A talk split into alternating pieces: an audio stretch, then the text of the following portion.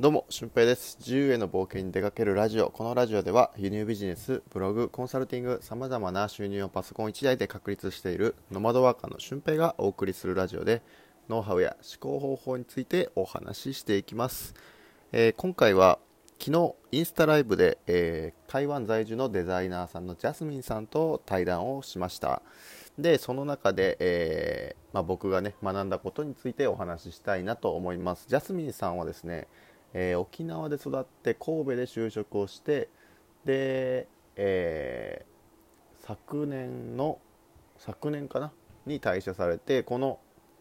2月とかに、えーコロナ真っ盛りの時に台湾に移住して今デザイナーとして活躍をされている方なんですよね。で僕も春平 T シャツっていうオリジナルのシンボルを作っていただいてえーね、それを着てこうゲストハウスを巡ったりとかいろんな活動に参加したりとかしているんですけどね、えーちょっと子供が泣いているようです。ここの今泊まっている沖縄のホステルで宿泊中の子供が泣いております。はい。聞こえたらちょっとすいませんっていう感じですね。はい。で、えーまあ、そのジャスミンさんなんですけどやっぱり行動力がねえげつないんですよね。僕と同い年の、えージャスミンさんなんですけども今台中っていう台湾の中部ぐらいですかね。真ん中ぐらいに多分住んでると思うんですけど、えー台北という北部に、えー引っ越しするみたいなんですよね。それはある人とシェアハウスをして、えーまた新たなプロジェクトを進めていこうっていう感じで、えどんどんどんどんと行動されてるんですけど、え今回インスタライブなぜしたのかっていうとすずりっていうアプリ皆さんご存知でしょうか、え自分のデザインした絵とかあのマークとかそういう模様をいろんな商品につけることができる。で商品化することができるっていう風なアプリなんですけど、えー例えば T シャツとかパーカーとか、えーエコバッグとかサコッシュとかスマホケースまあいろいろですね。それに自分の描いた、えー絵とかを貼り付けることができるという風な作品なんですよね。で僕はあのオリジナルの T シャツは持ってるんですけどパーカーとか冬になったら寒いからパーカーを作ってほしいっていうことで、えー台湾からの送料をつけるとですねパーカーがもうアホほど高くなって8000円ぐらいするんかなっていうふうに言われたんですよ、うん、でもそれはさすがにちょっと高いからあのこのすずりっていうアプリがいいから使ってみてくださいと、うん、ですずりのアプリを使うと僕もあのジャスミンさんのことがこう宣伝しやすくなるのでどうかよろしくお願いしますということで、えー作ってもらいましたね。ですずりでパーカーを買うとまあ4000円ぐらいです、まあ、それでもまあ普通の安いパーカーよりかは高いかもしれないですけどまあまあまあずっと着れるものなので、えーいいかなと思います。はい。でその中で僕のオリジナルの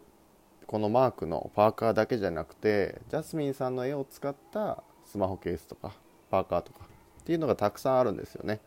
うんそれはなんかめっちゃいいと思います、うん、僕もスマホケースとかはこのジャスミンさんのやつにしようかなと思ってるんですけど、うん、それぐらいこの絵の感覚というかめちゃくちゃカラフルなんですけど、えーそれが素晴らしいなと思って、うん、だから僕は常々、ね、この人に自分のオリジナルの T シャツを頼んでよかったなと、えー思ってるんですよね。でこのなぜ頼んだかっていうのもお話しするとですねもう始まりはインスタだったんですよ。インスタでたまたまつながって、えーあすごく面白い絵を描いてる人だなと僕は思ってあのメッセージしてたんですよね。で思いついたのが僕はこういろんなゲストハウスにオリジナルの T シャツを着ていくので、えーその時に絶対にこの T シャツのことはお話ししたりとかみんなの注目が集まると思うんで、えーそこでジャスミンさんの話をさせてくださいということで、えーそれで作ってもらったんですよ。だからデザイン料とかそういうのは本当に無料で最初は作っていただきました。はい。ねこれも何かの縁だということではいやってもらったんですよね。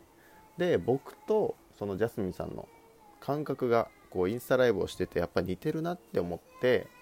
そこも僕のなんか嬉しいポイントというか、うん、この人にしてよかったなっていうポイントなんですよね。でどういうところが似てるかっていうと、えー、常にこうワクワクしたことに突き進むんですよね。あ自分がこれはちょっとちょっとダメだなと、うん、これやりたくないなと思ったことは、えー、とことんやらないのがジャスミンさんなんですよね。まあ僕はちょっとちょっとしんどいなと思ってもあでもこれ続けることによって意味あるなと思って続けることとかあるんですけどもうジャスミンさんはあもうこれだこれだと思ったところにポンポンポンとこう進んでいくっていう風なことをされてるんですよね。そうこの行動力がすごく大切だなと最近やっぱり思っててうんやっぱり行動一歩でもねしないと何も始まらないんですよね。例えばそれがなんか続けられないことでもあの続けられなかったらもうやめたらいい話ですし、うん、でもやっぱり始めないとそれが合ってるかどうかっていうのもわからないっていう風な状況になると思うんですよね。そうでやっぱり一番今回驚いたのはジャスミンさんがその引っ越しをする時に、えー、今やってる翻訳の仕事とかもやってるみたいなんですけどその仕事がなくなるでそれが今のところこうメインでできる仕事みたいなんですよね。メインの仕事のうちの一つが翻訳の仕事なんですけどそれが、えー、なくなってしまうと、ね、普通ならそれでこう焦ったりとか、えー、不安になったりとか、まあ、ちょっとしたパニックになると思うんですけど、えー、ジャスミンさんはそこをこう前向きに捉えて、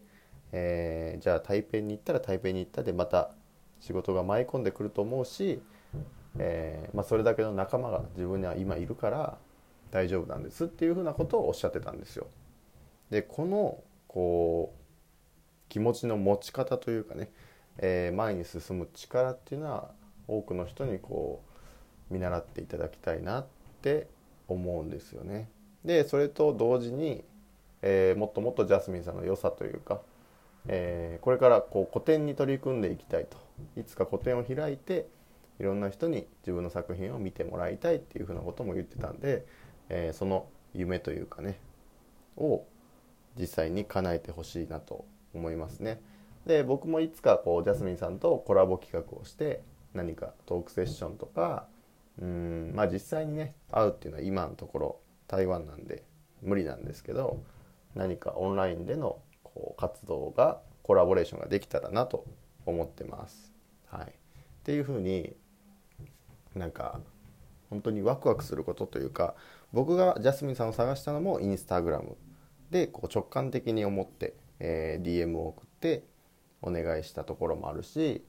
えー、今回のインスタライブをしましょうっていうのもなんとなく感覚だったんですよね。で今沖縄にいてジャスミンさんも沖縄で小学校から中、えー、高校まで育ったということで、えー、沖縄にゆかりがあると、ね、その沖縄トークでもしっかり弾んで、はい、で僕はこれ意図してなかったんですけどね。沖縄で育ったということを言ってたかもしれないんですけど僕はちょっと忘れてて、うん、だから意図しないけどちゃんと話題になるというふうなね。やっぱどこかでこうつながってくるんだなと日々思わされてますね。うん、だからこういうふうなつながりをこう一個一個見つけるっていうのも一つ大事なポイントかもしれないですね。はい、ということでやっぱりこうワクワクすること。でジャスミンさんのこう最終的な目標っていうのはなんか世界平和というか貧困の子供をこう救えたりとかなんか戦争のない平和な世界が来てくれたらいいなっていうふうに思ってると。で僕もこの感覚が若干あってですね、えー、そうやっぱり自分でこう収入を作っていくとかっていうふうなことができればあとはそれを周りの人に周りの人が実践したいならしてもらったりとか、えー、もっともっとねこう恵まれない子どもたちを救うことに使いたいなって僕は思ってるので、えー、これからもいろんな活動を頑張っていきたいと思います。はい。ね、インスタからのつながりでこうやってインスタライブを2回もさせていただくことができて自分の T シャツも作ってもらうというふうなことが、えー、面白く起こっておりますので、えー、皆さんもそういうふうなことを参考にしていただいて、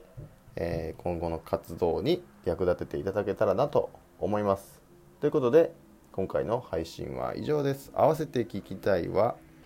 えー、SNS を使えば今の組織の枠組みから外れることができますよっていう風なお話をしてますのでそちらを合わせて聞いてみてください。